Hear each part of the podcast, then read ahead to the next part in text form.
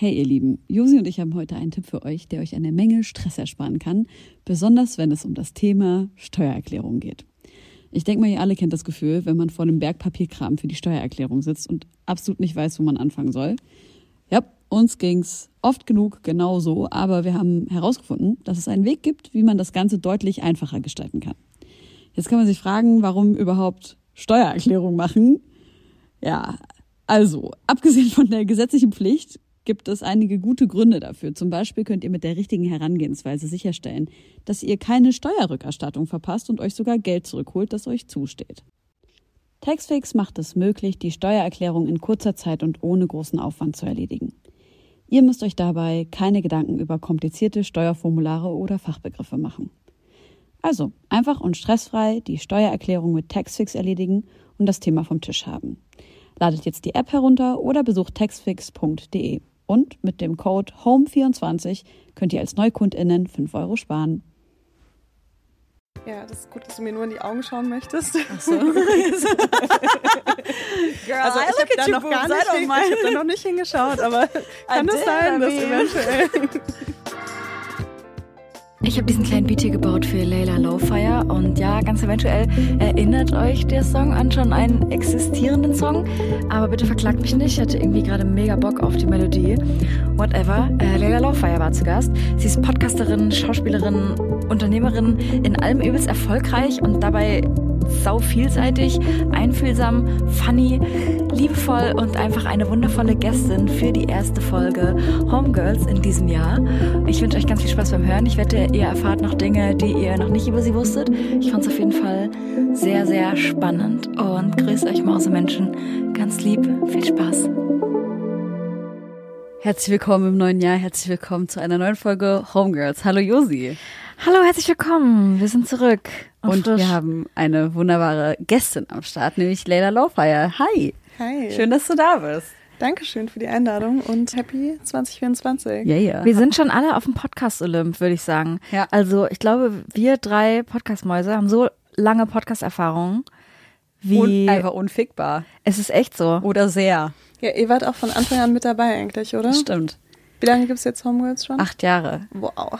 Und du hast ja auch angefangen 2016 Ja. mit Ines mit dem Podcast, was jetzt auch Das schon auch. Wir waren auch 2016, oder? eine ganze Weile her ist. Ja. Ist das auch 2016? Ja, wir haben auch 2016. Ich weiß doch so Jahreszahlen Doch, doch, und so nicht. Doch, ich weiß noch genau, das war 2016. Das ist crazy.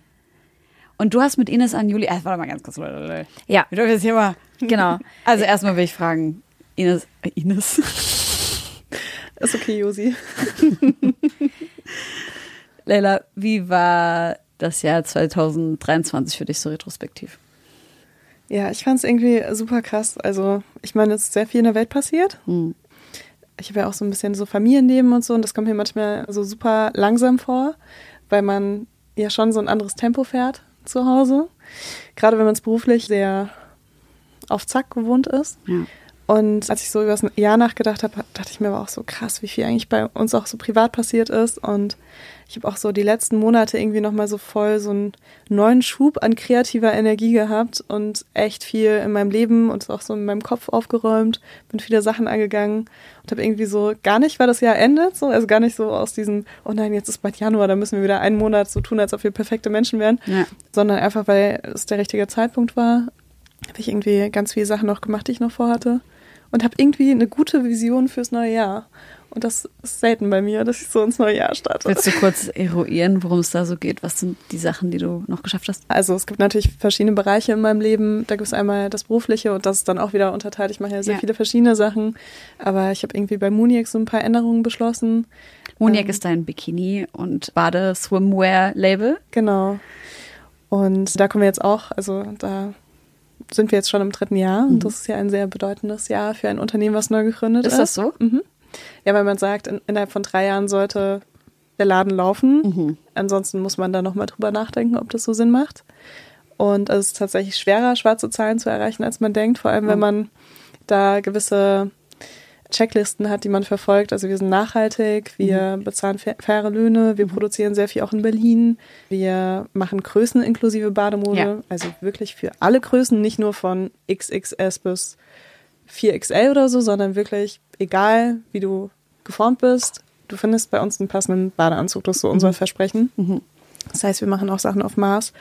Und da lukrativ zu sein, ist auf jeden Fall eine Mammutaufgabe. Ja. Und ich hoffe, dass wir das schaffen, weil ansonsten würde das bedeuten, dass mein, meine Vision von Muniac so ein bisschen gescheitert ist. Ich würde wahrscheinlich trotzdem weitermachen, aber ich müsste irgendwo Abstriche machen bei meinen Werten, die ich so in die Firma mit reingebracht habe. Und das würde mich auf jeden Fall ein bisschen traurig machen. Wieso ist es so schwierig, lukrativ zu sein, wenn man größeninklusiv ist? Also es fängt schon dabei an, dass wir, wenn wir neue Produkte entwickeln, können wir nicht einfach irgendein Produkt entwickeln, was jetzt mir zum Beispiel passt, sondern wir müssen immer gucken, funktioniert das auch in der Größe 52? Funktioniert das auch in der Größe 34 oder 32? Was sind so die verschiedenen Beschaffenheiten von den Körpern, die da irgendwie unterstützt werden sollen? Und das ist schon mal eine riesengroße Aufgabe. Die meisten Unternehmen, die mehrere Größen anbieten, die machen das oft so, dass sie zwei verschiedene Designs haben. Also ein Design für große Größen und eins Mhm. für kleinere. Das wollten wir aber nicht, weil wir wollten wirklich, dass du halt in jeder Größe das tragen kannst und es dann genauso aussieht wie bei dem Model auf der Webseite. Dann kommt hinzu, dass wenn du dann die Größen gradierst, normalerweise in der Modeindustrie macht man das so, dass man den Prototypen in der Größe 0 macht oder halt 36 oder je nachdem, also irgendwo in dem Bereich zwischen 34 und 36.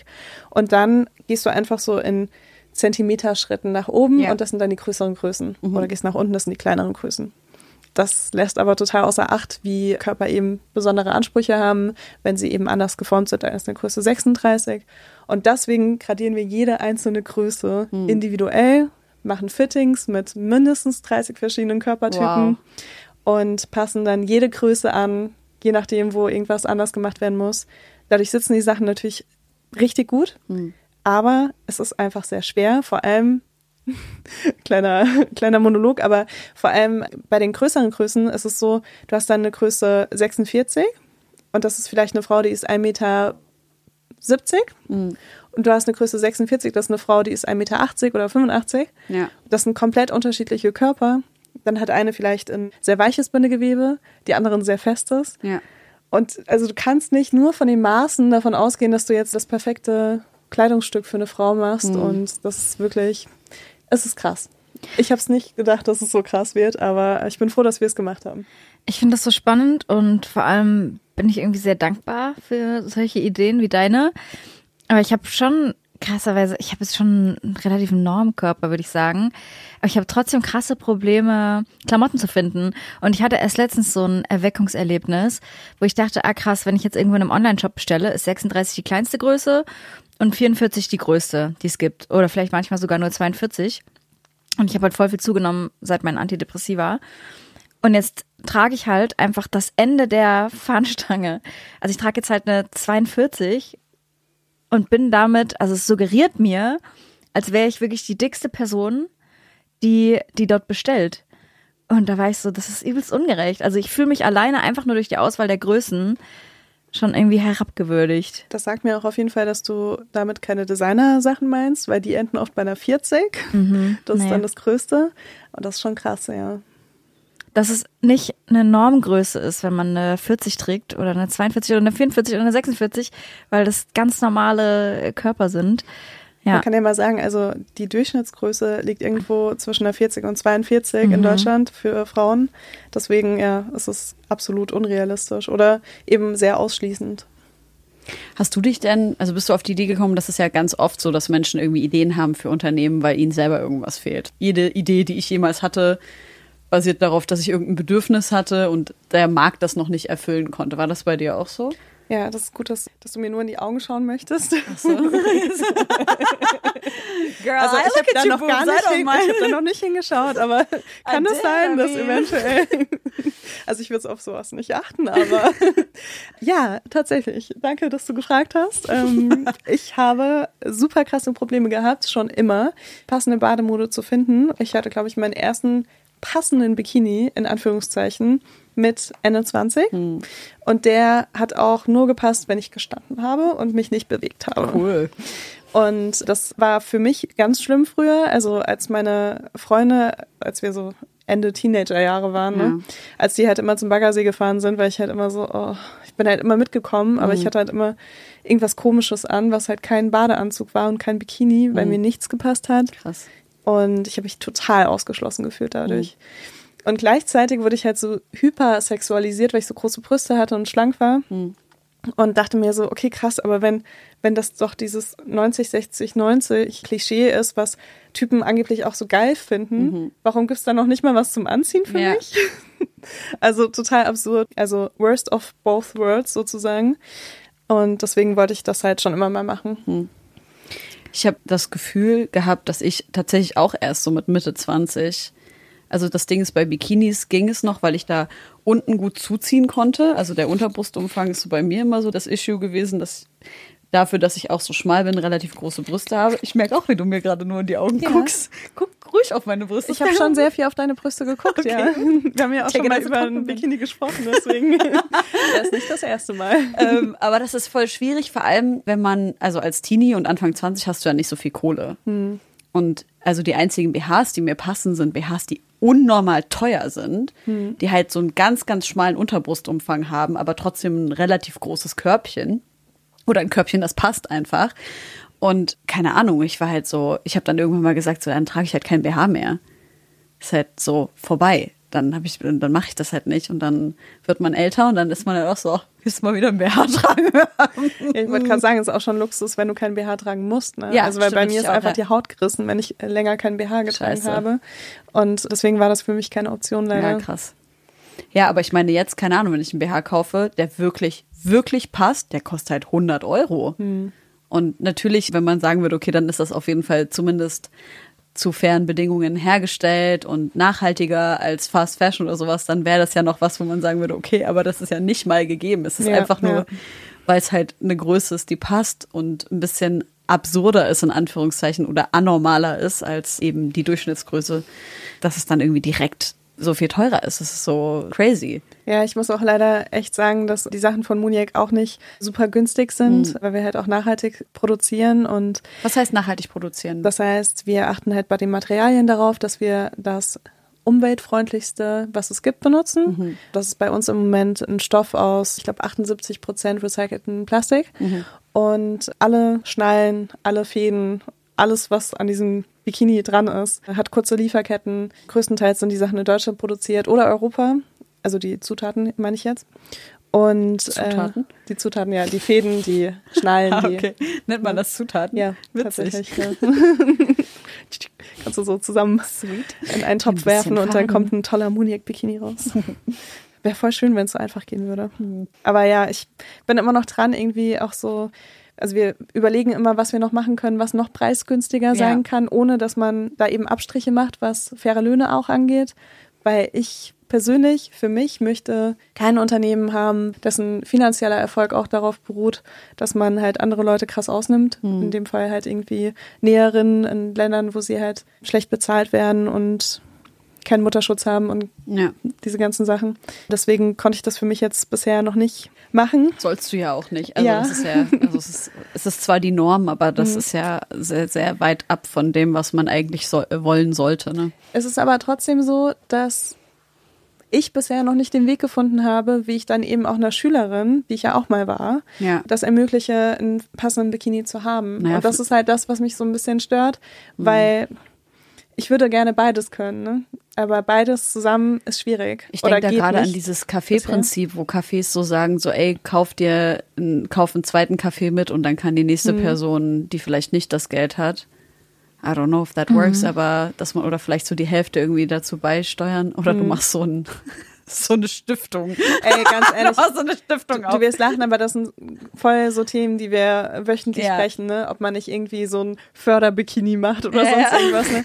Ja, weil es mir halt so leid tut, weil ich war auch mal eine Schülerin, die halt sich total unwohl gefühlt hat und wenn sie dann mal was Passendes oder Passendes hatte, ne? Also irgendwas, was halt alles bedeckt hat, dann war das aus der äh, Großmutterabteilung und dann waren das irgendwie so bunte Blümchen mit so pinken Schmetterlingen, die ja. da drüber geflogen sind. das muss ich anziehen, als, als ich so goth-mäßig rumgelaufen bin mit Piercings und nur schwarz. Und dann hatte ich so einen komischen Badeanzug an. Oh mein Gott, einfach. Ne? Das war das Schlimmste für mich. Ich habe mich so unwohl gefühlt. Ey, aber wenn wir gerade über die Phase sprechen, Kurzer Einschub, du wolltest noch eine Anekdote erzählen, oder? Ach so, ja. Bevor wir nochmal in deine Vergangenheit eintauchen. Okay, bleiben wir bei dem Bikini-Thema. Du hast gerade erzählt, ihr bringt ein neues Höschen raus. Ja. Erzähl doch mal, warum. Also, ich wollte, dass du natürlich ein Muniac-Bikini von uns trägst, Danke. weil ich das natürlich auch schon bemerkt habe, dass du auch sehr zierlich bist und eine große Brust hast. Und Eine ähm, große Brust. Eine große Brust. Ja, guck mal, neutraler kann man es nicht formulieren, oder? Richtig dicke Titten. So, und deswegen hatte ich dir ja geschrieben, so ob du Bikini tragen möchtest von uns. Ja, Mhm. wollte ich. Und dann hast du gesagt, dass dir das Höschen von dem Triangel-Bikini, den wir da, glaube ich, gerade rausgebracht hatten, ne? dass dir das nicht zusagt, weil es sehr knapp ist. Das stimmt. Ich habe einen riesen Hintern. Und, oder was heißt ein riesen? Ich, das Witzige ist, mein Bruder schneidet dieses Podcast. okay, das ist eine Info, die wichtig ist. Shoutout an meinen Bruder an dieser Stelle, der diesen Podcast schneidet. Ich habe ja einen relativ großen Po. Und jemand könnte auf jeden Fall so ein Dating-Profil von mir schreiben nach dieser Podcast-Folge. Leila Lowfire, Zitat, große Titten, klein, großer Arsch. Und ich war Könnte ein Erfolg werden. oder? ich war in der Dominikanischen Republik und das ist schon, boah, keine Ahnung, acht Jahre her oder so. Und da habe ich so ein paar Leute kennengelernt, die waren Surfer. Da war so eine Surf-Weltmeisterschaft oder irgendwie sowas. Ich habe so ein paar Leute kennengelernt und da war so ein Mädel dabei. Und die war eben da, hat teilgenommen an so einer Competition. Und die hat ein sehr, sehr knappes Höschen angehabt und dann halt ein T-Shirt drüber. Und das ging aber gerade so über das Höschen, aber nicht genug über ihren Arsch. Und deswegen sah es halt aus, als ob sie halt nur mit T-Shirt ohne Hose surft. Und ich dachte mir, ich bin nett. So, ich bin eine gute Freundin und sag ihr das. Und ich habe ihr halt gesagt, so, ey, ich wollte dir nur Bescheid sagen, dass es mit dem T-Shirt aussieht, als hättest du keine Unterhose an. Wollte ich dir nur sagen, I don't judge, so ist es, also auch, sieht natürlich auch super aus und so. Ich wollte dir nur Bescheid sagen. Und ich hatte damals, und so auch wie jetzt, immer halt Bikinihosen an, die meinen Hintern bedeckt haben, ne? Also es waren weder von unten noch von oben irgendwie viel Platz, um irgendwie was zu sehen, sag ich mal. Und dann sagt sie halt zu mir, die kam aus den Staaten, Just because you wear diapers doesn't mean I have to do that as well. Und ich war so schockiert. Weil ich war so, I mean, I was trying to be nice. Oh. Ja, aber ja, ich habe immer dieses Bedürfnis irgendwie jetzt nicht, weil ich weiß, und das weißt du ja auch, du musst ja nicht mal wenig Haut zeigen, um sexualisiert zu werden, wenn du große Brüste und einen großen Hintern hast. So, wenn du auf eine bestimmte Art und Weise aussiehst und ein Bikini oder einen Badeanzug anhast, kann es auch was einfach nur, keine Ahnung, einfach nur existieren so und du wirst sexualisiert.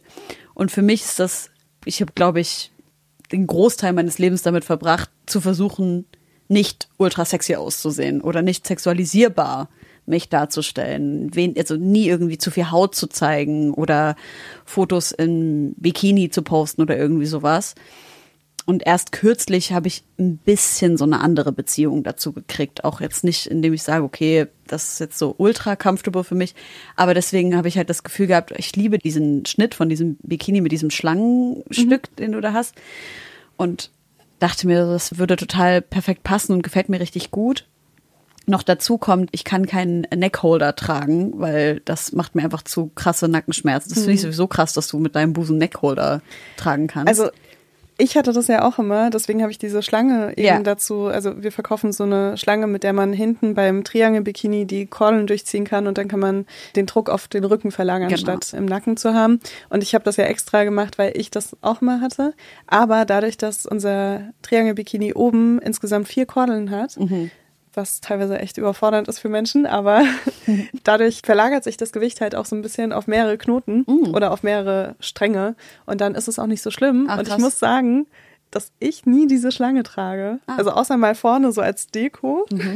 Einfach weil mich das gar nicht mehr stört. Krass. Und es war sonst immer, also dass ich das Gefühl hatte, mir wird hier gleich meine Halswirbelsäule in, einfach so abgeschnitten. Same. Mit so einer ne, weil die, diese Kordeln, wenn die sich mit dem Gewicht von den Brüsten so dünn ziehen, Ja. dann sind die ja wie so, oder kennt ihr das bei so Torten, wo man so ein Ja. Drahtseil hat und einfach einmal so diesen Tortenboden in zwei Teile. Ja. So hat sich das angefühlt für mich damals, deswegen Wenn ich an Neckholder denke, kriege ich Nackenverspannung. Ja, ja, voll. Aber Und spannend. Kopfschmerzen. Ja, Mhm. ja, voll. Schrecklich. Aber Ja. spannend, dass du das, dass das mit dem geht. Ey, Wir machen jetzt hier voll Werbung für deine Ja, Bikini. Ja. Aber ich finde das ja nice, dass du gesagt hast, dass er jetzt größere Schlüpfer macht, damit ich auch eine. Also ich melde mich jetzt hiermit Ja, für den neuen Schlüpfer Big an. Booty Bikini Slips. Die sind dann in der Mitte tatsächlich nochmal so, also die haben nochmal so eine extra Naht und dadurch geht es halt auch mit großen Hintern. Okay. Weil wenn ich viel zum Sport gehe, brauche ich die auch. Jetzt gerade geht's, muss ich ehrlich sagen. Aber es ist ja auch Die Januar, Squats, ne? die Squats. Ey, du hast ja gerade schon ein bisschen von deiner Gothic-Look-Vergangenheit erzählt. Ich glaube, Helene und ich, wir hatten auch ähnliche, äh, also wir haben alles durchlebt in unserer Jugend, was so Styles angeht, oder? Ja, ich war eher so auf Emo. Okay. Wie alt bist du? 31. Ah, okay, na gut, dann sind wir gar nicht so weit voneinander alt entfernt. bist du? Ich bin 29. Ah ja, okay. Und ich, also ich glaube, ich war eher so auf Vans und Emo als auf Goth. Aber du hattest auch Hip-Hop? Bei mir war alles Hip-Hop. Ja, okay. Es war aber von, Auch die Emo-Phase war Hip-Hop. auch die Emo-Phase war Hip-Hop. Das ja. habe ich immer so gehasst früher. Got it. Wenn dann Kids so Emos waren und ich dachte, ah, die hören bestimmt voll die geile Musik. Sorry. Ähm, Pass auf, was du sagst. Und dann haben sie Hip-Hop Ganz gehört. dünnes Eis, Und ich war immer so mega enttäuscht, weil Ganz ich immer so dachte, oh mein Gott, Eis. das sind welche von uns. Und dann auch so genauso mit Tattoos. Das hat bei mir so lange gedauert, bis ich akzeptieren konnte, dass es Menschen gibt, die komplett von oben bis unten Ja. tätowiert sind und dann aber kein Metal oder Rock hören oder so. Wow. Ja, da bin Du findest Hip-Hop scheiße? Nee, das nicht. Aber ich war schon so ein bisschen so, weißt du, also ich darf es ja eh nicht sagen, sonst ich musste sowas unterschreiben, bevor ich hier eingeladen Ja, ja. werde, dass ich Wir nichts gegen Hip-Hop sagen Hip-Hop. darf. Nein, aber es war schon so, dass ich halt sehr viel mich über meinen Musikgeschmack definiert habe Aha. in meinen Teenagerjahren und das war dann in dem Fall halt Metal und Rock. Ja. Du hast ja den Podcast jetzt nochmal ein ganz kurz anderes Thema mit Sammy Deluxe auch gemacht. Also ich unterstelle dir schon irgendwie auf eine Art und Weise auch einen Hip-Hop-Bezug, oder? Wie ist das gerade? Hörst du das gar nicht? Du warst im Musikvideo. Ich war Musik, ja, ich war auch bei anderen Bands im Musikvideo. ich war auch bei Scooter in zwei Videos, Oh, wow. von daher war das jetzt nicht so der Fokus auf die Musik. Nichts gegen Scooter natürlich. Oder die anderen Bands, die mich dafür bezahlt haben, dass ich für sie arbeite. So, ich habe früher mal so Eminem und 50 Cent gehört. Und das Okay. war's dann aber auch tatsächlich. Also ich Einfach habe schon so einen Bezug. Untergrund. Also ich liebe halt Musik, ne? Und ich höre mir alles an, also alle Genres. Und ich bin da absolut nicht so mehr, dass ich sage, ich höre irgendwie nur diese eine Sache. Und ich habe auch immer wieder sehr viel mit Menschen zu tun, die sehr viel Hip-Hop hören und ich interessiere mich auch dafür. Aber wenn ich jetzt im Auto sitze, muss ich gerade überlegen, ob mir irgendjemand, ich würde vielleicht Mac Miller anmachen. Und das wäre aber das Einzige, wo ich so selbst drauf kommen würde, jetzt was in die Richtung anzumachen. Jetzt, wo du Mac Miller sagst, dann möchte ich direkt unseren ersten Song auf die Playlist packen, nämlich Dang von Mac Miller featuring Anderson Park. Rest in Peace, Mac Miller. Es kam tatsächlich auch eine Frage, eine Zuhörerin-Frage. Wie war damals deine Erfahrung als Darstellerin in Musikvideos? Hast du da noch schmutzige Details für uns? Schmutzige Details. Aber ich war ja auch so wirklich. Nee, sagt war, man doch so, oder? Ich meine einfach Details. Ja, ich, ich war echt in super vielen Musikvideos und auch so genreübergreifend. Also ich war Also wir hatten jetzt Scooter, Ja. Sammy. genau Bosshaus war Mhm. ich auch. Ich war auch mal bei Guano Apes, aber da war ich nur Statistin. Blutengel, das ist so richtig. Bei welchem. Bosshaus-Video warst du drin? War das so ein Video, wo die so, also die sind immer als, wo auch Frauen als Cowboys Ja, ja, verkleidet genau. waren? Ja. Da war meine Mitbewohnerin damals mit drin, sie? Dominique. Model die? Ja, Ich glaube, ich. Ja. so eine Latina. Die schönste auch einfach. Generell der schönste Mensch, nicht nur die schönste Latina. Das ist so lange her, muss ich leider Ja, aber gestehen, witzig. Ne? Ich glaube, es war 2015 oder so. Ja, ja, da haben wir noch, genau, das muss das gewesen sein, weil da haben wir nämlich noch zusammen gewohnt. Und dann hat sie mir die Foto, das war einfach, ihr wart alle so ultra hot in diesem Video, Alter. Aber was hast du für Erfahrungen gemacht? Gibt's Sachen, die du löschen lassen würdest wollen oder war das immer nice? Also ich hatte mal ein ganz schlimmes Casting. Hm. Hm. Ich überlege gerade, was ich da unterschrieben habe. Du kannst Okay, erst also alles sagen, wir schneiden vielleicht raus. Okay. Ich war mal bei einem Casting für ein Musikvideo, da hatte ich schon einen Part. Der war nicht besonders anspruchsvoll. Sagen wir einfach so, ich möchte nicht sagen, was ich gemacht habe, Ja. weil sonst wüsstet ihr, was es ist.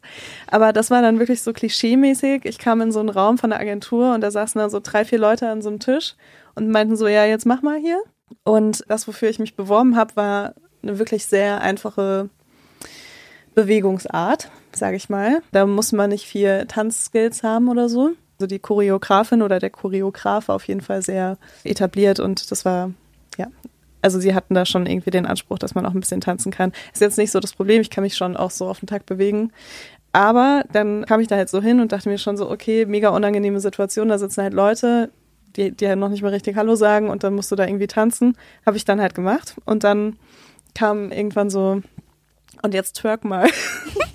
und ich war halt so, ich war so irritiert davon, dass die mir jetzt sagen, ich twerken soll. Wahrscheinlich auch so relativ, also wenn ich jetzt Tänzerin wäre und öfter auf Castings gegangen wäre, dann wäre das wahrscheinlich gar nicht so ein Ding gewesen für mich. Aber in dem Moment war ich so richtig, ich habe mich so richtig erniedrigt gefühlt. Ja. Und war so, nee, Oh mach ich nicht. Sehr gut.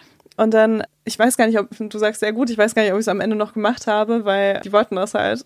Aber also für mich war dann eh klar, dass es wahrscheinlich nichts wird. Das Ding ist, in diesem Musikvideo musste niemand twerken. Ich habe keine Ahnung, warum da Menschen am Tisch saßen, die das gesagt haben, dass ich das machen soll. Scheiße. Ich hatte dann nur diesen wirklich sehr anspruchslosen Part. Und welches Musikvideo das ist, das könnt ihr jetzt rausfinden. Ja, das finde ich so crazy, weil das fühlt sich für mich an wie diese, kennt ihr diese schlechten Hollywood-Filme darüber, wie Hollywood wirklich ist? So hört sich das für mich Ja, an. total, total. Hast du mal in Musikvideos mitgespielt? Nur in Sachen, wo ich selber auch Mucke gemacht habe. Und du? Ich habe gestern einen ganz, ganz wundervollen Dreh mit Mine und Mauli gehabt. Sweet. Ich pack den Song gleich auf die Playlist, der heißt Danke gut. Der müsste jetzt rauskommen, während, wenn die Sendung raus ist. Genau, und wir haben, sie haben einen Boxkampf nachgestellt und hatten so eine krasse Maskenbildnerin und ich war Ringrichterin. Also es war sehr witzig, weil sie sich wirklich extrem krass auf die Schnauze gehauen haben. Und die Maskenbildnerin hat das so echt dargestellt, die Wunden und so, dass mir richtig schlecht davon geworden ist. Also ich konnte den beiden dann nicht mehr, mehr ins Gesicht gucken, weil überall so offene Wunden und so. Genau, das ist ein super Musikvideo. Ja, und dann hatte ich, da bin ich frisch nach Berlin gezogen dachte, mir steht die Welt offen. Dann habe ich zuerst in einem Musikvideo von Frauenarzt mitgespielt. Cool. Mit Nura, Juju und Haiti. Und wir waren so, so eine Girl-Gang mit Knarren und Dollarbills und so. Ja, jetzt will ich es natürlich auch nicht mehr machen. Damals war ich so, ah krass, okay, jetzt bin ich hier, dann spielt man auch mal in so einem Musikvideo mit. Dann habe ich bei Jennifer Rostock mitgespielt. Dicker, die Liste ist lang. Ach, bei stimmt ja. Hengsten Ach, stimmt. Ich war in einem Balbina-Musikvideo Ach, st- noch. Stellt mir jetzt auf, ja. ist ein Fakt. Ja, stimmt. Ich habe gerade nur an so, hast du irgendwann mal so Dings Girl gespielt, weißt du? So, Ach so, so ja. einem Musikvideo von einem Rapstar. Aber Es ist, glaube ich, auch so, als sitzt nur eine hier, die hier sowas. Ja, ich habe das dann eher so als Kollegin gemacht, ne? Oder Genau, bei Mackes genau, genau, oder so. genau, genau. Dann, also auch unentgeltlich. Einfach so, ey, hast du Bock in dem Musikvideo? Hier ist nur brauchen- ein Model. Mine hat mich so vorgestern gefragt, ob ich Bock hätte, ganz spontan die Ringrichterin zu machen. Genau, du hast, bei dir war es ja auch ein Job, richtig, ne? Ja, ja, also voll. Wir sind einfach, so wir werden einfach nur von unseren Friends gefragt, Weil ob die kostenlos da arbeiten können. Plätze füllen wollen. Ja, das Beste ist ja, wenn man sich erst bezahlen lässt und dann trotzdem sich mit den Leuten Das ist anfreundet. sehr gut. Und so ist deine äh, Freundschaft zu Sammy Deluxe entstanden, Ja, richtig? auf jeden Fall. Erzähl doch mal ganz kurz von eurer Beziehung. Ich meine, ihr habt ja auch einen Podcast zusammen. Läuft der noch oder ist der? was Also wir haben eine Staffel aufgenommen und Okay. die ist jetzt veröffentlicht. Also Okay. die kann man sich anschauen, äh, anhören. Wie heißt der Podcast? Mind Your Manners. Und worum Das geht's? ist ein Podcast über Männlichkeit. Und das ist ein Thema, was ich schon sehr lange in mir rumtrage und worüber ich sehr viele Gespräche auch mit Sammy hatte, wo ich mir gesagt habe, okay, das muss man eigentlich genauso aufnehmen und dann veröffentlichen. Ja. Und ich finde, das haben wir ganz gut umgesetzt. Und ja, also keine Ahnung, Sammy ist ein Freund von mir, den ich schon sehr lange kenne. Also ich würde sagen, wir kennen uns auch sehr gut, weil wir so sehr ehrliche, offene und tiefe Gespräche haben, schon immer. Und ja, also ich wusste am Anfang gar nicht, ob man das irgendwie so übertragen kann in einen Podcast, weil es ja dann doch nochmal eine andere Situation, aber wir sind dann zusammen nach Barcelona geflogen mit unserer Redakteurin und haben wirklich eine Woche lang eine Staffel aufgenommen. Das war richtig cool. Also es hat mir auch wahnsinnig viel für mich so gebracht. Wie stehst du denn zur Männlichkeit? Das ist jetzt so allgemein, ne? Wie stehst du zur Männlichkeit? Oder ja, ist, super. Was ist dein also, Bild von Männlichkeit? Vielleicht viel mehr. Wenn ich an Männlichkeit denke, denke ich sofort an toxische Männlichkeit tatsächlich, weil das einfach ein sehr großes Thema auch in meinem Leben ist und auch so in den Strukturen unserer Gesellschaft. Und deswegen ist vieles halt sehr negativ behaftet. An sich habe ich aber keine negative Emotion, was Männlichkeit angeht. Und ich hoffe, dass die nächsten Generationen anders mit diesen Themen umgehen können, um auch ja also ne, die Statistiken sprechen für sich, was Männer angeht und mentale Gesundheit und Suizidraten und so weiter. Also Männer haben es auch einfach sehr schwer, auch ja. wenn sie vielleicht im Patriarchat bevorzugt werden. Aber wie das so oft so ist, also nur weil du irgendwie reich bist oder irgendwo bevorzugt wirst, heißt das nicht, dass du nicht auch unter irgendeinem Druck leiden kannst oder sonst irgendwas. Und ich denke, um unsere Gesellschaft so ein bisschen zu heilen, müssen wir eben auch oder müssen Männer ihre Männlichkeit heilen. Mhm. Und das wäre mein absoluter Traum, wenn das irgendwann passieren würde. Ich habe vor wenigen Wochen eine Erkenntnis zu Männlichkeit gehabt, die für mich so ein großer Pfeiler dessen ist, wie ich Männlichkeit definiere. Und das ist eine Gewaltlosigkeit zu wählen.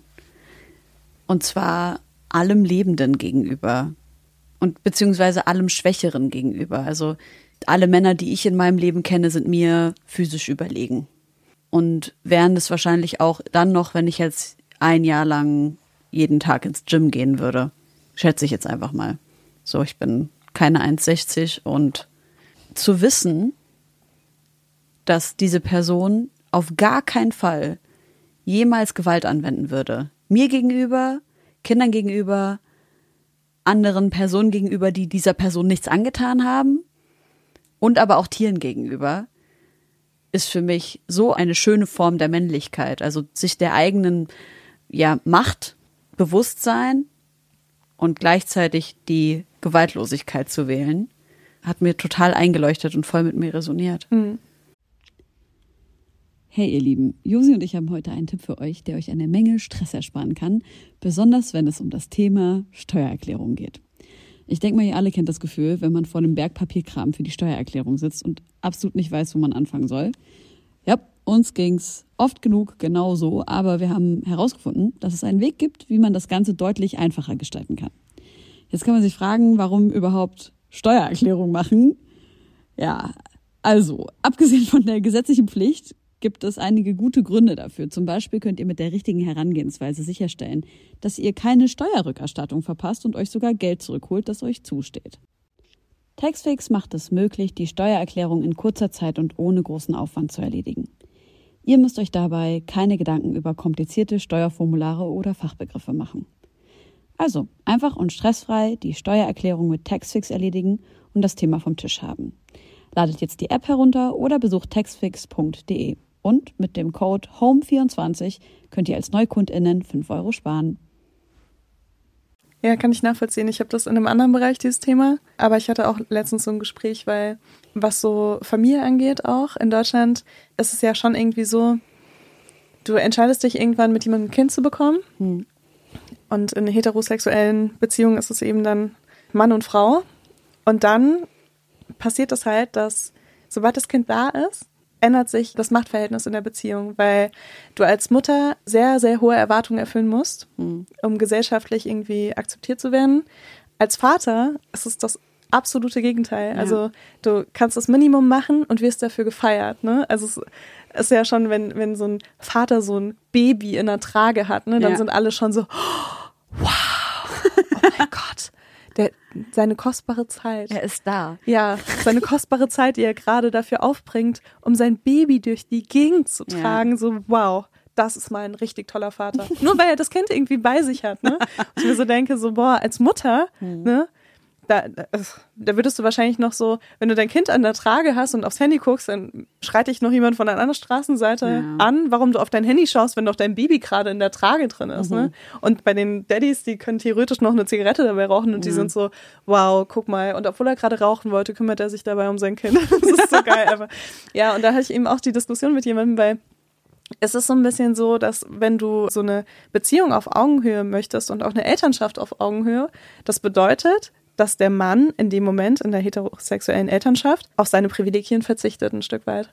Und wenn er das nicht macht, dann entsteht halt ein absolutes Ungleichgewicht, was man halt als Frau oder Mutter auch nicht ausgleichen kann. Also ich habe schon ein Kind, aber wenn ich irgendwann noch mal ein Kind haben wollen würde, dann hätte ich schon den Anspruch, es muss eine gleichberechtigte Elternschaft sein. Und das heißt, ich muss jemanden finden, der bewusst darauf verzichtet, diesen krassen Bonus auszuspielen. Hm. Wie sieht das aus?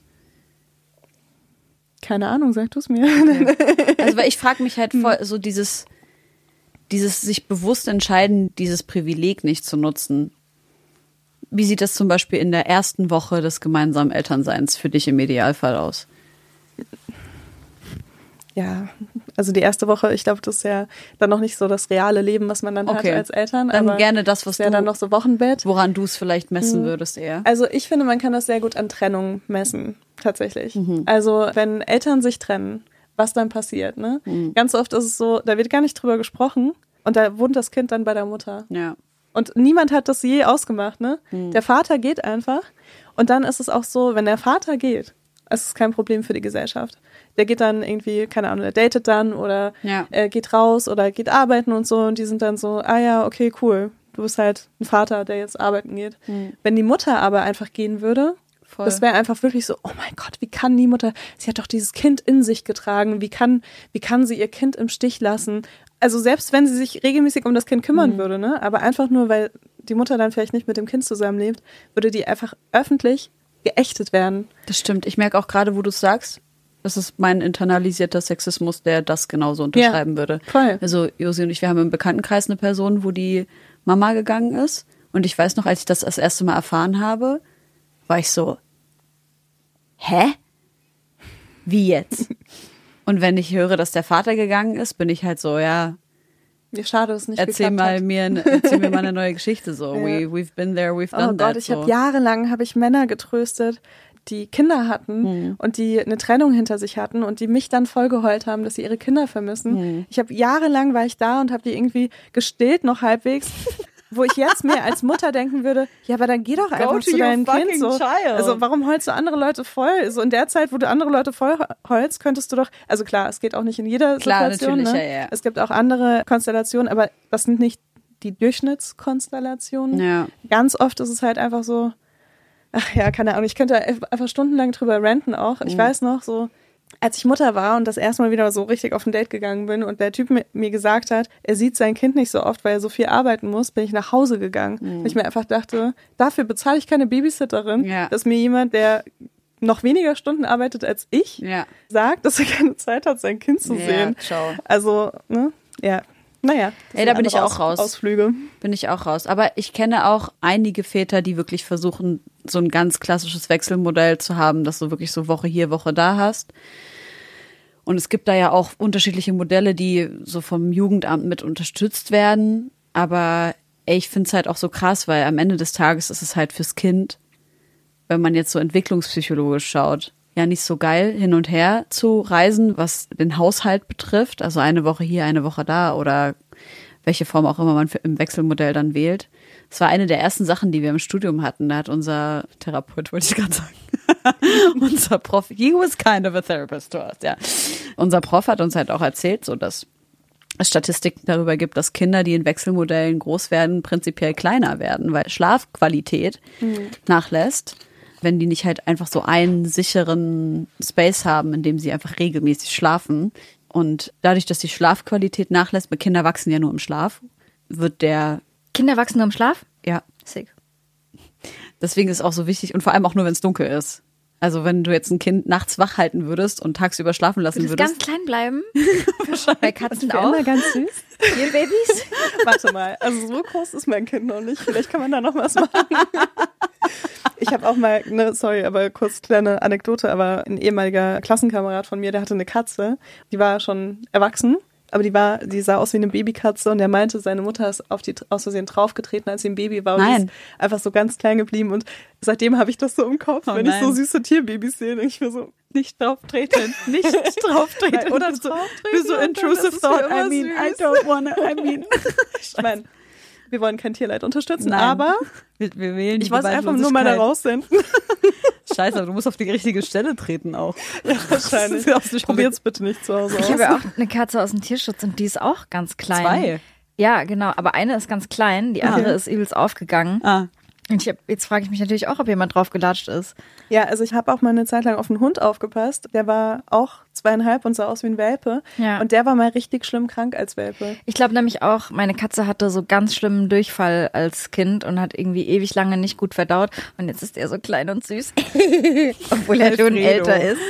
Aber hat die dann auch andere Probleme? Weil der Hund, der war auch dann immer noch mit zweieinhalb, war der immer noch so halb inkontinent und hat sich Oh nein! Folge- Der hat gar keine er weiteren Probleme. Er ist nur ein kleiner Mann Baby. geblieben. Ah, Ah, okay. Ja.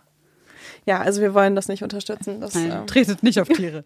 und lasst die die, Kinder Message. nachts schlafen. Ja, okay, crazy Fun Fact. Wir sind voll reingeschissen in deine Geschichte. Ich hoffe, dass das wahr ist, was ich da gerade erzählt habe. Fact check das mal. Ich habe auch vor, keine Ahnung, das ist tausend Jahre her, dass ich studiert habe. Vielleicht wurde das auch schon wieder Ich hatte widerlegt. auch immer so Wach- Wachstumsschmerzen tagsüber als Kind, deswegen dachte ich mir auch so. Nee, ich glaube tatsächlich, dass das eine Mitfolge sozusagen ist, Okay, aber das ist hm. tatsächlich dieses, genau, ich habe es jetzt nochmal gecheckt, also das nennt sich Human Growth Hormone, HGH, und ist ein körpereigenes Peptidhormon. Und das wird hauptsächlich in der Nacht ausgeschüttet und 90 Prozent des Wachstums finden in der Nacht und im Schlaf statt. Und ich finde das so, ich frage mich, ob ich so klein geblieben bin, weil ich bis ich zwölf Ja, bin, Licht geschlafen habe Uh, bis ich zwölf war, meine ich. Und auch weil ich immer so spät und zu kurz geschlafen habe. Ich habe da gestern Aber deine Mutter ist auch klein, ne? Das stimmt. Meine Eltern sind halt auch klein. ja, ich kann euch auch sagen, ich habe auch nicht so viel geschlafen und bin you're a sehr tall groß. lady. Ja. Ey, ich habe mit meiner Mama gestern auch gesprochen. Ich hab sie so gefragt, so weil alle so Kenneck-Kids, die ich kenne und Mika-Kids, wir haben halt alle keine Schlafenszeit gehabt. War das, wie ist bei dir? Nee, bei mir war es ein bisschen anders, aber ich bin ja auch so, Ich wollte gerade fragen, wie ist denn dein, du hast persischen Mhm. Background, richtig? Wie ist das aufgeteilt bei euch? Vater Iraner, Mhm. Mutter Deutsche. Okay. Und gab's, aber gut, es ist was anderes. Ich glaube, Ja, kulturell, ja, wenn die Mutter anderes. deutsch ist, Hm. habe ich das Gefühl, dass die Kids viel deutscher sind einfach, als wenn es andersrum ist. Ich muss auch sagen, ich finde, Iraner in Deutschland sind ganz oft überintegriert Mhm, ja. und haben einen sehr großen Anspruch daran, es irgendjemandem zu beweisen, dass ihre Kinder super deutsch werden. Ja, as Ich white as possible ja, auch, ne? Genau, Ja, ja. und ich, das ist auch leider immer noch so, manchmal so krass in mir verankert, Mhm. weil, ja, ich, also ich habe auch kein Farsi beigebracht bekommen Mhm. und habe das erst gelernt, als ich dann im Iran war und ganz viele Sachen, die einfach so ganz anders sind. Und ich meine, ich kenne auch, ich kenne das so von Freunden irgendwie, ne, was du jetzt so erzählst, so bei den Mika-Kids, wie die dann so aufgewachsen sind. Bei mir war das sehr viel strenger. Ey, und ich- auch bei den äh, persischen Familien, die ich kenne, war Ach das so. auch sehr Was- viel strenger. Ach, ehrlich? Mhm. Ach, crazy. Ja, gut, kulturell ist natürlich auch nochmal krass was anderes so zwischen dem Iran und jetzt so den arabischen Ländern explizit zu Mhm. Ich habe mich sehen. auch gefragt letztens, ob das auch so krass ist, weil ich- bei mir war auch immer so dieses Akademische ein ganz großes Thema. Ja, und safe. also ich bin mit fünf eingeschult worden, dann mit irgendwie neun bin ich dann auf ein Elite-Gymnasium Mhm. gekommen und so weiter. Also es war so alles so sehr, die ersten Sachen, die, wo ich mich dran erinnern kann, die mein Vater mir gesagt hat, war, dass ich irgendwie auf eine Universität komme, da war ich vier. Ja. Also ich habe vor der Einschulung lesen und schreiben gelernt und so weiter. Ne? Und ich habe mich gefragt letztens, ob das auch so ein bisschen mit diesem ganzen iranischen Revolutionsding zu tun hatte, weil es ist ja, also meine ganze Familie im Iran, alle Frauen haben alle eine akademische Laufbahn gewählt Ja. und es ist ja auch genau das jetzt passiert eigentlich. Die ganzen Frauen sind super gebildet, also natürlich nicht alle, aber Ja. ein, ein großer Teil der Frauen sind jetzt sehr gebildet und haben eben auch das Wissen und den Zugang zu Wissen, um tatsächlich eine Revolution irgendwie dort Mhm. anzuzetteln. Und ich frage mich so ein bisschen, ob das vielleicht so der Hintergrund auch war. Ey, ich ne? glaube, Bildung ist immer eine Form des Widerstandes. Hm. Und jemanden die Bildung zu verwehren, ist immer eine Form der Unterdrückung. Und das beobachte ich auch so krass in Syrien. Und ich ist auch so, also dieses, ne, dass du Bildungsbürger sein musst, das war bei uns auch so krass, weil ich glaube auch, dass, also meine Eltern, denen war das auch wichtig, dass wir gut integriert sind und so. Wir sind sogar auf ein christliches Gymnasium gegangen, Wow. Alter. Also, this is how integriert wir sein sollten. So. Und das war für mich erst so, nachdem ich Abitur gemacht habe, dass ich gecheckt habe, so, ich fühle mich viel wohler mit Menschen, die einen ähnlichen Migra-Background haben wie ich. Oder überhaupt einen Migrationshintergrund, weil die irgendwie die Lebensrealität verstehen. Und ich meine, du kannst versuchen, dich so krass zu integrieren, wie du willst, aber zu Hause ist halt immer noch, ne? Und ich glaube tatsächlich, vor allem wenn Mütter Migrations-Background haben, dass dann kulturell einfach was ganz anderes passiert zu Hause, als wenn es zum Beispiel nur der Vater ist. Ja, so. klar.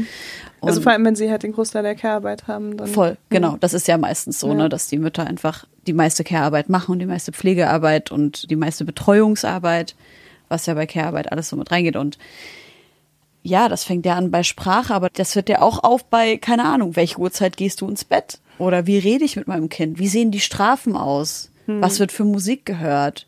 Wie lachen wir? Wie ist die Tischkultur? All solche Sachen. Auf jeden Fall habe ich meine Mutter gefragt, warum wir immer so spät ins Bett gegangen sind. Und was hat sie gesagt? Sie hat gesagt, dass wir halt einfach rausgeschlichen sind und sie dann einfach auch gechillt hat, weil was Ah, willst du halt okay. machen, wenn deine Kinder halt nicht pennen wollen, also wenn, ob die jetzt so ewig lange im Bett liegen bleiben und einfach nicht einschlafen oder halt dann heimlich Fernsehen gucken gehen. Ich habe nur das, dann habe ich irgendwann mal so Porno-Hotlines angefangen anzurufen und danach, weil ich unbedingt wissen wollte, was da los ist. Oh nein. Äh, das hat sie wahrscheinlich auf der Rechnung Ja, die gesehen. Rechnungen waren Oh. hart. Aber meine Eltern, ich habe natürlich gelogen. Mhm.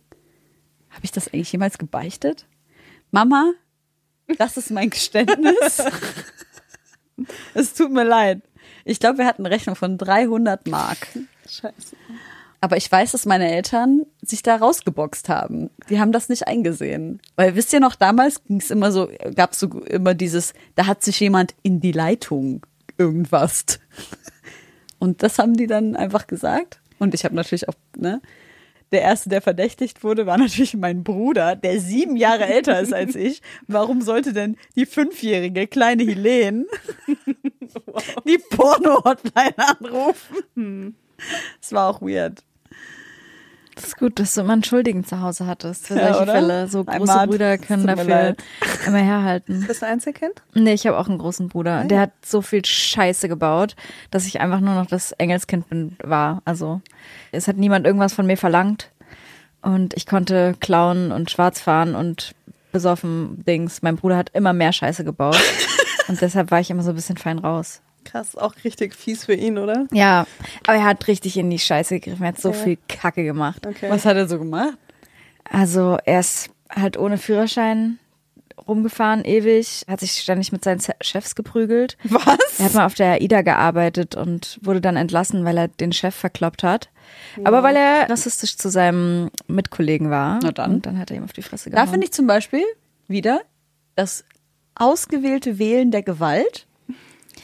Ja, Also ich will es jetzt nicht verherrlichen so. man hätte vielleicht ein Gespräch vorher führen können, aber es gab direkt auf die Fresse. Und ja, er hat mal eine Kuh geklaut Silvester. So. Also Dinge, wo meine kleinen Was hat er mit der Kuh Vergehen, gemacht? er hat die einfach ein bisschen mitgenommen und dann kamen die Bullen und äh, haben ihn halt zu Hause abgesetzt. Ja, manchmal waren Kühe ja an so Halftern, an so Metallleinen. Er hat sie ja so befreit. Er hat auf eine Art hat er sie befreit und ein Stück mitgenommen. Aktivist. Ja, Ich finde stimmt. interessant, mir vorzustellen, was wäre passiert, wenn die Bullen nicht gekommen wären. Ich weiß nicht, wie es ausgegangen was, was, was hat er, wie hat er sich das vorgestellt? Er hat gar nichts sich vorgestellt.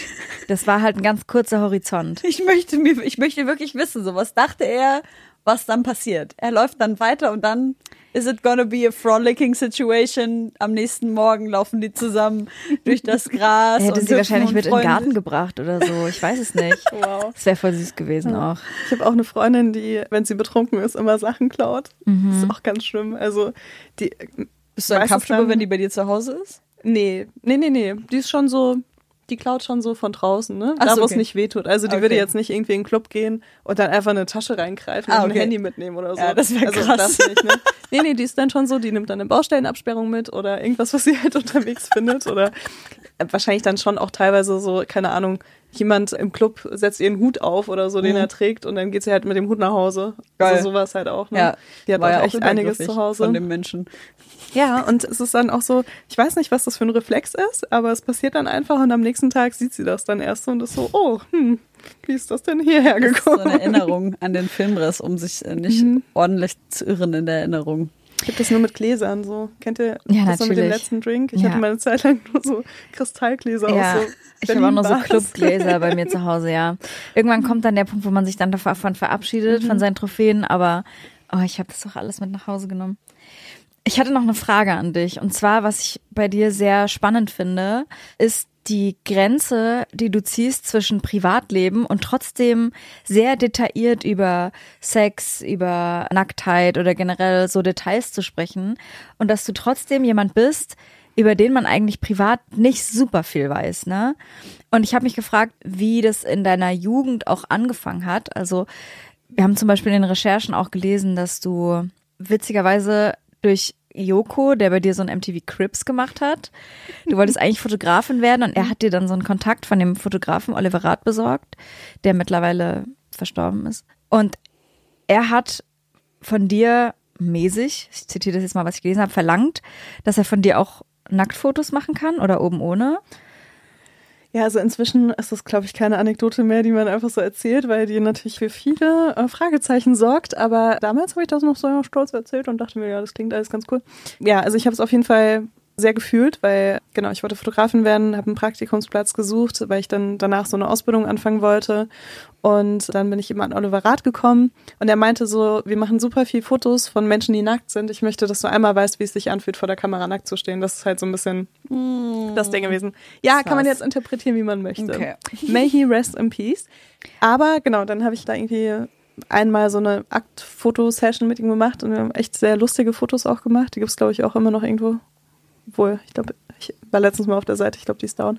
Aber genau. Und danach war es halt so, dass wir super lange, sehr intensiv zusammengearbeitet haben. Und bei jedem Shooting, wo irgendwie was gefehlt hat, so, habe ich irgendeinen Körperteil von mir einfach so mit reingehalten. Und es war dann immer so, ich war immer Assistentin oder manchmal auch so Make-up-Artist, manchmal auch so Stylistin, je nachdem, welche Stelle gerade offen war.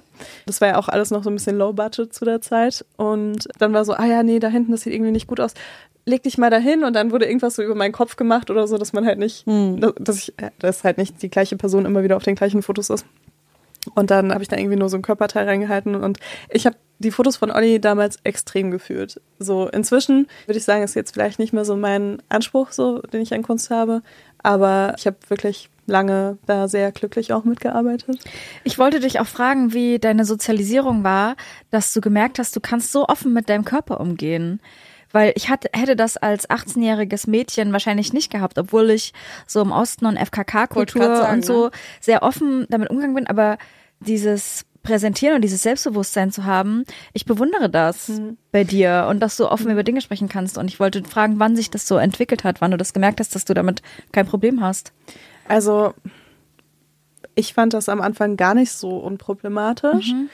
Aber ich glaube, ich war dann sehr schnell in so einem Ding drin. Also ich habe dann irgendwie mal ein, zwei Fotos gemacht mit Olli. Und dann war ich irgendwie in Freiburg, wo ich halt vorher auch zehn Jahre gelebt habe. Und war da irgendwie feiern. Und dann kamen Leute zu mir und meinten so, boah, ich habe gehört, du bist jetzt Pornodarstellerin, voll krass und so. Und ich war sofort so stigmatisiert, dadurch, dass ich dann auch mhm. mal Aktfotos gemacht habe dass ich irgendwie gar keine Möglichkeit hatte, außer das so richtig zu ownen und dann so richtig nach vorne zu gehen damit und zu sagen, ja, ich bin eine, ich ziehe mich aus. Und es ist so absurd auch eigentlich, ne, weil es ist ja absolut kein Talent oder so. es ist ja einfach wirklich was, was man, also so eine Grenze, die man irgendwann mal in seinem Kopf gezogen hat, wo man sagt, okay, das geht jetzt nicht für die Öffentlichkeit. Und ich finde aber, wenn man das einmal so überschritten hat, dann fühlt sich das auch so absurd an. Also, keine Ahnung einfach nackt zu sein. Und das ist so dein Alleinstellungsmerkmal. Ne? Und dann sagen alle, wie kannst du das nur? Also wie schaffst du das? Und bewundern einen teilweise Jahre später immer noch dafür. Ne? Oder sagen halt irgendwie, dass es was Krasses ist.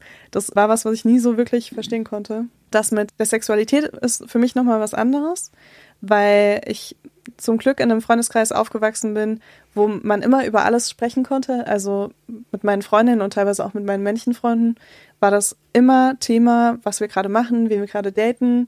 Und auch so die ersten sexuellen Erfahrungen wurden da wirklich so, ne, in der Runde geteilt und mhm. da wurde jedes Detail erzählt und wurde bei einem irgendwie so, oh, ist das normal oder ist das komisch und keine Ahnung was. Deswegen war ich da auf jeden Fall schon anders unterwegs, auch damals schon.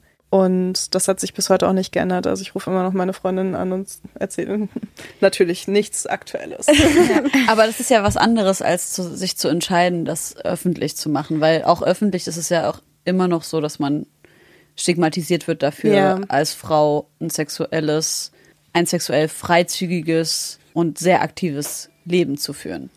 Total. Ich glaube, meine erste Auffassung von Feminismus war damals so, ich mache jetzt alles, was Männer machen und ohne das einfach. Und dann bin ich feministisch. Mhm. Und inzwischen will ich das so nicht mehr unterschreiben. Weil auch geil. Ich mache alles, was Männer machen. Das macht mich zur Feministin, finde ich auch ja, geil. Ne? Weil also das ist, so glaube ich, ein bisschen das Sixten. Das Sixten-Modell. Ja, also oder auch von der damaligen Zeit einfach der Feminismus. Ja. Ne? Also es gibt ja natürlich verschiedene Arten und so. Aber die Grundidee der Gleichberechtigung war für mich damals auch so, ja, ich nehme mir das jetzt einfach und dann bin ich gleichberechtigt. Ja. Ne? Und das finde ich jetzt halt inzwischen gar nicht mehr so und das würde ich auch nicht mehr so machen. Ich finde halt auch viele Sachen, die wir bei Besser als Sex gesagt haben, waren total drüber und teilweise auch verletzend für Leute, weil wir ja wirklich, also ich kann nur von mir sprechen, aber ich habe da teilweise Details erzählt und auch darüber gesprochen, wie ich Leute eigentlich so schon auch abwerte für Sachen, die die gemacht haben und so. Das wäre jetzt nicht mehr meine Art, damit umzugehen, weil ich glaube, das verstärkt einfach noch dieses ganze toxisch männliche und diese ganzen Incel-Sachen, mhm. äh, dass dann Leute sich wirklich auch noch mehr bedroht fühlen in ihrer ja. Männlichkeit, wenn sie sowas hören. Willst du kurz sagen, was ein Incel ist? Ein Incel ist ein unfreiwilliger Single, aber im Sinne von enthaltsam. Ja. Also, also sozusagen wie Zölibat. Das ist eine Männerbewegung. Ich weiß gar nicht, ob sie sich selbst Incels nennen, ich denke nicht. Die davon ausgehen, dass Frauen ihnen Sex schulden und ihnen das verwehren und sie sind sauer, weil sie keinen Sex bekommen. Und genau. Und das ist super gefährlich, weil das führt halt auch oft zu Gewalt genau. äh, und nicht zuletzt zu Femiziden. Ja. Kleiner Downer. Ja, ja ich habe dich gerade mitten im Satz nein, eigentlich nein, nein, unterbrochen. Ja, ich voll, wollte nur ja. ganz kurz, dass du auch unseren Zuhörenden kurz erklärst, was das ist. Aber ja, du warst gerade stehen geblieben bei, dass du das nicht unterstützen möchtest, weil das das eben unterstützt. Ja, genau. Natürlich sollte man sich auch nicht nur komplett nach dieser Gruppierung von Menschen richten, die offensichtlich keine so menschenorientierten Werte haben. Mhm. Aber damals dachte ich halt so, das ist cool. Und damals dachte ich halt auch so, ich ziehe mich aus, warum soll mein Oberkörper hier sexualisiert werden? Aber jeder Typ kann irgendwie im Sommer oben ohne Fahrrad fahren und niemand sagt irgendwas mhm. oder geht oben ohne ins Gym trainieren. Und sobald ich irgendwie oben ohne bin, sind alle so, oh krass, ja, die geilt jetzt hier die Typen auf. So. Mhm. Und ich dachte auch eine sehr lange Zeit, dass ich irgendwie im Alleingang mhm. diese Sexualisierung von Brüsten vielleicht sogar verhindern könnte, indem ich sie einfach die ganze Zeit zeige. ich erinnere mich auch daran, dass ich vor, keine Ahnung, einem Jahr oder sowas, habe ich ein Video von dir gesehen auf Instagram, mhm. wo du in der Umkleidekabine warst und man deine Brüste gesehen hat. Und ich war so, oh mein Gott, ich muss dir das zeigen. Nicht, dass sie, ich nicht, dass sie nicht weiß, dass, dass das Internet jetzt weiß, wie ihre Brüste aussehen. Ich wusste gar nicht. Also ich kannte dich halt einfach von ah, Social stimmt, Media. Hast du mir das nicht sogar geschickt? Ich habe dir das geschickt. Ah, ja, und ich war oh Gott, so, so, ich lustig, wusste ja. ja gar nicht, dass das für dich normal ist. Und ich war so, oh mein Gott, ich muss dir das schicken und sie retten. damit, das war so schrecklich. Damit niemand. Vor ein paar Video, Tagen habe ich noch über dieses Video gesprochen. Und zwar war ich mit Ines ja. Anjoli ja. in Las Vegas. Sie hat ihre Gummipuppe geheiratet zu ihrem 30. Geburtstag. Mhm. Und dann waren wir in so einem Laden, wo es eigentlich nur so Stripper-Outfits gab. Ne? Also mhm. nur so Plastikdinger, so super hauteng, die einfach so so aussehen, also so irgendwie 10 Zentimeter mal 10 Zentimeter und dann ziehst du es an und dann ist irgendwas bedeckt. So. Und dann hatte ich so, so ein, auf, Glück. Mäßig. Ja, genau. Und dann hatte ich so ein gelbes, hautenges oder mehr als hautenges Kleid an, was so einen schrägen Ausschnitt hatte, wo so eine Schulter frei war und dann ging das so runter. Und mit meiner Brust, die war nicht ganz so da, wo sie hingehören sollte. Und dann habe ich irgendwie was aufgehoben und dann bin ich hochgekommen und haben einfach meine Titten komplett rausgehangen. Und wir fanden das so lustig. Wir haben uns so weggeschmissen in diesem Laden. Ich meinte so, Ines, mach mal ein Video, mach mal ein Video. Und dann hat sie halt ein Video davon gemacht, wie ich das dann halt nochmal so inszeniere und wie wir uns einfach den Arsch ablachen, weil es einfach so lustig war. Und dann habe ich das auf Snapchat gepostet und mhm. es ist so viral gegangen. Irgendjemand hat das gescreen recorded und dann irgendwie was in allen möglichen Reddit-Foren und ja. wo das dann immer die Runde macht. Und mir schickten das wirklich heute immer noch Leute ja. zu und das war, glaube ich, 2014 oder 2015. Voll. Und das ja, es ist absurd. Aber es ist nicht krass, dass ich einfach automatisch davon ausgegangen bin, oh Gott, das ist bestimmt ein privates Video. Die Arme. Ich weiß jetzt, wie ihre Brüste aussehen. Ich reflektiere mich auch gerade, warum, also weil ich ja meinte, ich finde das so bewundernswert, weil ich dir automatisch, dadurch, dass du dich ausziehst, so ein krasses Selbstbewusstsein zugeschrieben habe, was du vielleicht in dem Moment gar nicht hattest oder vielleicht schon auf eine Art, aber du bist da naiver rangegangen. Ich glaube, es war eher so eine Selbstakzeptanz wahrscheinlich, mhm. ne? So, okay, ja, Menschen sehen halt, also ist ja auch irgendwie komisch, wenn man sich vorstellt, dass wir so Klamotten tragen. Ne? Ja, also, wenn, wenn wir mit solchen also, Sachen anfangen, voll, ich habe ja, manchmal also, so weirde Erkenntnisse, wenn ich auflege zum Beispiel, denke ich mir ganz oft, hä, da tanzen irgendwie Leute und ich bin hier so ich mache so Musik und da sind einfach Leute und die bewegen sich dazu und das ist alles so weird und die haben Schminke und Nagellack und was passiert hier gerade? Das ist irgendwie, es fühlt sich so weird an. Was zur Hölle mache ich hier gerade? Und dann und dann kriegst du auch noch Geld und mit diesem Geld kaufst du dir Dinge. Es ist ja, da, wenn wir da anfangen. Ja. Glaub, glaubt ihr ähm, manchmal, dass es so unsere Ancestors sind, die irgendwo noch in uns drin sind und die dann so, sich denken so, hä? Oder warum lässt Was sie sich jetzt den Hals Fick? tätowieren? so, keine Ahnung. Was zum Oder- Fick? Ja, ja, ja, klar. Das, ich denke das ganz oft. Ja. Wir hatten eine spannende Folge mit Vega, der meinte, ey, warum sind wir als Menschheit nicht genauso wie die Tiere den ganzen Winter im Winterschlaf? Einmal ein halbes Jahr pennen, sich ausruhen, das ist doch bestimmt Der evolutionär voll chillig. Gesagt, aber dass man sich halt krass zurückzieht Ja. und wirklich so, so zur Ruhe kommt. Ja, da könnten wir uns jetzt noch ewig verstricken, glaube ich, in diese Was finden wir weird an unserer Gesellschaft-Thematik. Schuhe Deshalb mit Absätzen. Lass uns What the doch fuck are we doing? Und Scheiß, ist das bequem? Hä, die sind geil. Die sind Vintage. Natürlich sind die saugeil. Ist es bequem? Ja, die sind bequem, weil die Okay. so einen kleinen Absatz haben nur. Ja. Die, die ich letztes Mal anhatte, die sind unbequem. Ja, warum Aber die machen sind, wir das? Ja, weil die ultra sexy sind. Also für mich, nicht für Versteh ich, andere. Verstehe ich. Ich will das hier nochmal. Die sind von meiner Mama. Vintage. Die habe ich gestern gefunden. Guck mal, was sie für einen frechen Gummizug hier an der Oh, die Seite sind haben. frech cute. Wow.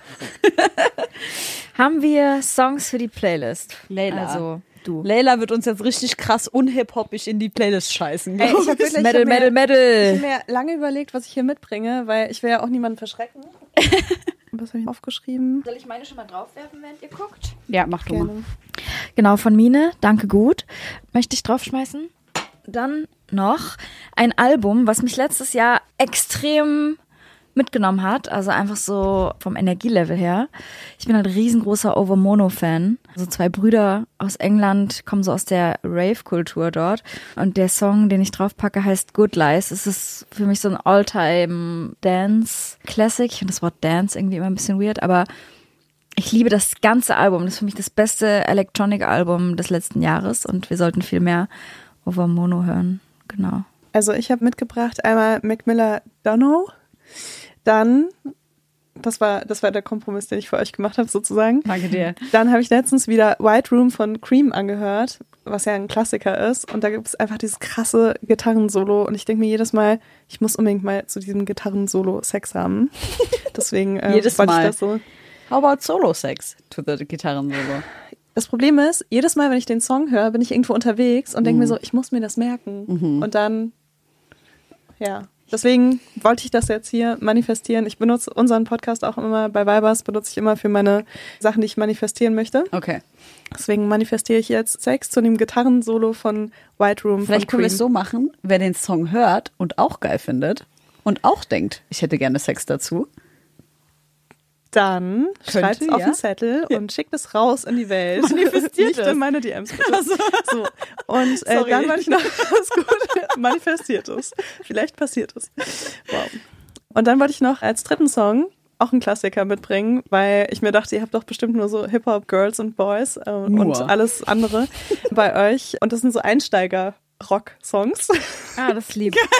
Du willst ja aber auf die andere Seite holen, auf die dunkle Seite. Und welchen? Led Zeppelin, Rock'n'Roll. Und das ist so ein Song, den mache ich an, wenn ich schlechte Laune habe. Und der geht auch super lang. Und er ist mega schnell. Und man kann sehr gut dazu so einfach so, so abzappeln. Weißt du? schön. Und dann kann man so alles so rauszappeln. Und dann geht's einem besser.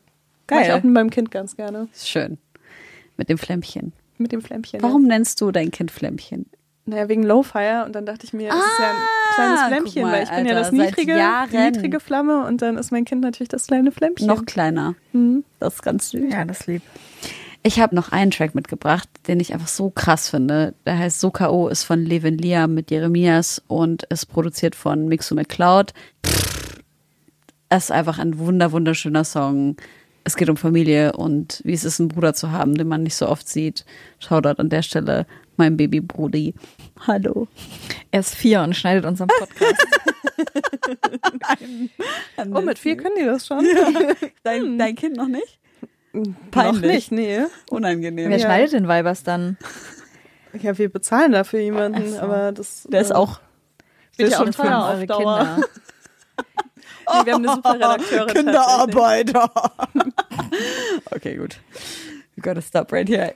Leila, vielen Dank, dass du da warst. Danke, dass ich hier sein durfte. Es hat sehr viel Spaß gemacht. Das freut Hey, uns. ich komm vorbei. Ich will krieg- auch wie Helene so eine große Schlüpper. Nicht Ja, vielleicht eine nennen wir den kleine. auch Helene. Mal gucken. Oha. Wehe, du postest den nicht jeden Tag auf Instagram. das wird ja gleich so eine, ne, so wie so hier so Britney Spears Lingerie Collab.